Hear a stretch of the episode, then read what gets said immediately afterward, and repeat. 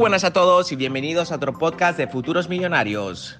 En este podcast vamos a estar tratando temas de cómo llegar a ser un empresario de éxito, cómo emprender tu negocio y tus proyectos desde cero, cómo invertir, hacer trading y en general cómo llegar a la libertad financiera que todos estamos buscando.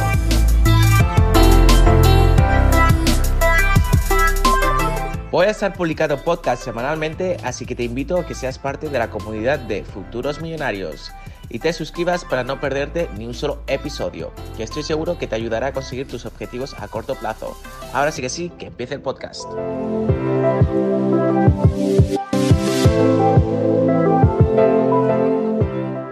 Como apoyasteis tanto el vídeo que hicimos sobre las cosas buenas de vivir en Dubai, he pensado hacer la parte número 2 que sería las cosas malas de vivir en Dubai, ya que no todo es bueno, ya que no es una ciudad fácil, no es un país simple ni tampoco una sociedad sencilla. Así que en este vídeo os voy a estar explicando desde mi punto de vista cuáles son las partes negativas de vivir en los Emiratos Árabes Unidos y estoy seguro de que muchas de las cosas que voy a estar contando os van a sorprender y no tenéis ni idea al respecto, así que quedaos hasta el final del vídeo para descubrir lo malo de Dubai. Así que sin más, dentro vídeo. Bueno, como siempre para los que veáis el vídeo por primera vez, deciros de que yo llevo 5 años viviendo en los Emiratos Árabes Unidos, vine aquí hace 7 años de vacaciones, ya que esta ciudad, esta sociedad tiene muchísimas cosas que me atraían muchísimo, así que decidí venirme aquí a vivir sin pensarlo dos veces. No obstante, no todo es un camino de rosas, no es una sociedad tan sencilla como lo pintan, no es tan bonito como se ve en mis vídeos, ya que yo en mis vídeos normalmente siempre me enfoco en lo bueno, en lo positivo, pero obviamente detrás de todo esto hay mucho trabajo y hay muchas cosas negativas que no hablo al respecto, así que hoy vamos a desmantelar la verdad sobre Dubai. Bueno, empezaremos por lo principal que es el hecho de estar viviendo en una sociedad que es completamente diferente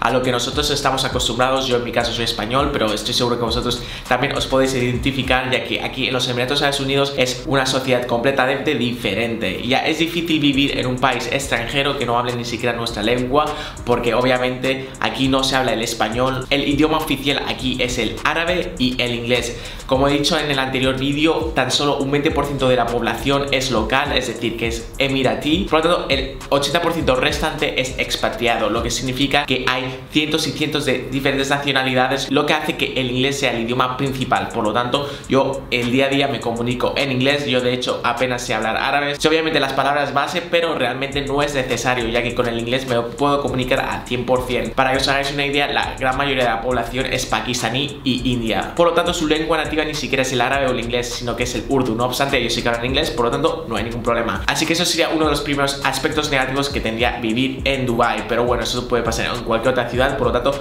no es una gran barrera. Pero bueno, yo diría que la parte número 2 sí que cambia por completo, ya que estamos viviendo en una sociedad islámica, en una sociedad musulmana que es completamente diferente a lo que nosotros estamos acostumbrados. Obviamente las leyes y las costumbres se basan a través de la religión musulmana, que es muy estricta y es muy diferente a lo que nosotros estamos acostumbrados. Sí que es cierto que Dubai, los Emiratos Árabes Unidos, dentro de las ciudades musulmanas y las sociedades, es la más abierta de todas, es muy flexible, por ejemplo puedes beber alcohol, eh, puedes ir en bikini a la playa, a las mujeres pueden conducir sin ningún problema, las mujeres tienen muchísima libertad, de hecho aquí las mujeres son tratadas como princesas, de hecho lo puedes ver en muchos de mis vídeos que hemos hecho en mi canal principal y en general yo ni siquiera tengo la sensación de que vivo en un país musulmán, pero sí que es cierto que es porque yo me he acostumbrado, hay muchísimas cosas que realmente mucha gente no sabe, por ejemplo tú no puedes ir de la mano con una mujer, tú no puedes besarte público, no puedes en general hacer acciones que demuestren afecto, que demuestren amor, porque eso está mal considerado. Por ejemplo, las mujeres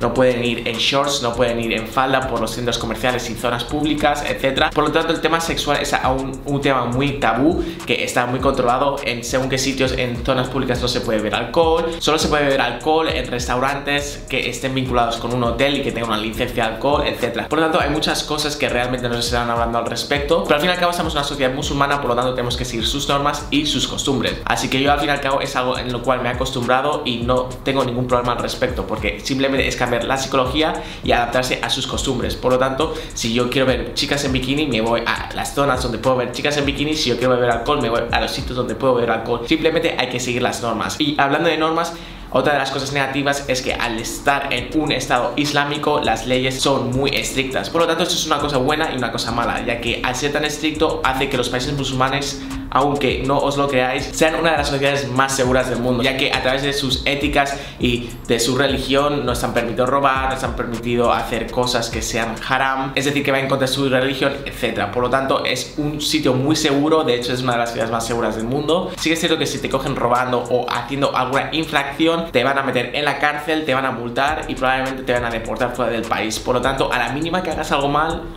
hasta la vista, baby, te echan del país y obviamente no es sencillo entrar al país. Y no te sientes estable al 100%. Por ejemplo, el tema de las multas, multas de la velocidad te cobran 150 dólares, que tampoco es gran cosa, pero en otras pequeñas infracciones te pueden cobrar fácilmente 1000 dólares, es decir, que se aseguran de que no vayas a repetir infracciones. Y esto es algo que no te da tanta libertad porque al fin y al cabo vas muy preocupado de que vayas a hacer las cosas mal y te vayan a multar. Pero bueno, al fin y al cabo, si eres una persona correcta, si vas a hacer las cosas correctamente, no tendrías que preocuparte y de hecho te tendría que beneficiar porque te vas a asegurar que la gente de tu alrededor va a hacer las cosas correctamente también. Por lo tanto, puede ser una cosa positiva o negativa, dependiendo cómo lo veas. Y ya que estamos hablando de lo difícil que es poder vivir en los Emiratos Árabes Unidos, deciros que aquí no puedes obtener la residencia jamás. Es decir, que tú no puedes ser emiratí. Yo, por ejemplo, me caso con una chica española aquí o de cualquier otra nacionalidad y tengo un hijo aquí en los Emiratos Árabes Unidos y este hijo va a ser de la nacionalidad de ambos padres, no va a ser nunca emiratí. Incluso yo, aunque me case con una chica emiratí, mi hijo no será emiratí porque yo soy español. Por lo tanto, hace que los locales se casen entre ellos y sea muy exclusiva, ya que los emiratíes tienen unos beneficios muy grandes. Pero bueno, eso ya lo he hablado en otros vlogs, así que si lo queréis chequear también lo voy a dejar en la descripción. Por lo tanto, los únicos visados que puedes tener aquí es el visado de turista, que normalmente es de 3 meses, 90 días, o el visado de residencia, que también tiene caducidad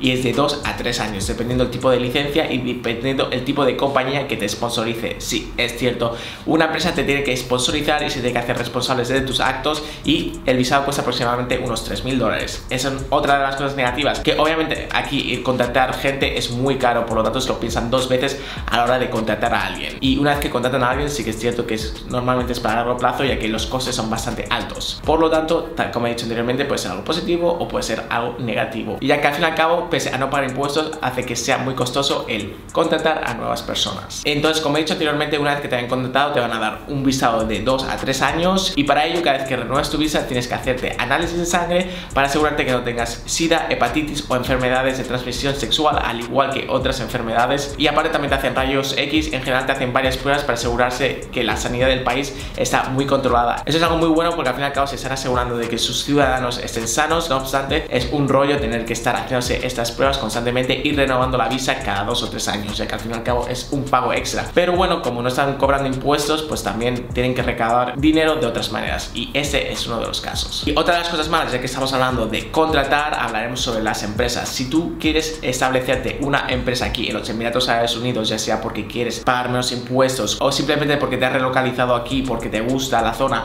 o porque quieres hacer trading a través de los diferentes países de alrededor o en Dubai, decirte de que dependiendo del tipo de estructura empresarial que elijas, si quieres trabajar a nivel local en los Emiratos Árabes Unidos en Dubai, tienes que tener una LLC, que para ello, al igual que otros países como podría ser China, tienes que dar el 51% de las acciones, de las participaciones a un socio local. Sí, sí, lo has escuchado bien, tu propia empresa tienes que darle la gran mayoría de tus acciones a una persona local, es decir, que tú tienes una idea y ni siquiera eres la persona mayoritaria, no tienes el control total. Eso lo hacen por medidas de seguridad, por lo tanto, esta gente local lo único que hace es poner su nombre, cobrar X dinero al año simplemente para garantizarte y responsabilizarte de tu propia empresa. Por lo tanto, es algo que a mí no me gusta porque al fin y al cabo la empresa es mía porque tengo que darle el 51% a un socio local. Sí que es cierto que normalmente se llegan acuerdos y estos socios locales no se llegan ningún tipo de beneficios más que una comisión anual cada vez que renuevas el contrato de tu compañía a la hora de renovarlo. Pero bueno, desde luego que dificulta la creación de empresas aquí en los Emiratos Árabes Unidos para gente nueva. Por lo tanto, en mi caso, como ya tengo experiencia, no es complicado, pero para nuevas empresas que quieren instalarse aquí es un proceso bastante diferente a lo que es el resto del mundo. Sí es cierto que hay otras compañías como podrían ser las famosas Free Zones, que eres el propietario al 100% de tu compañía, pero bueno, no tienes los mismos privilegios que sería tener una empresa local. Otra de las cosas que puede chocar muchísimo es el haber tantas nacionalidades.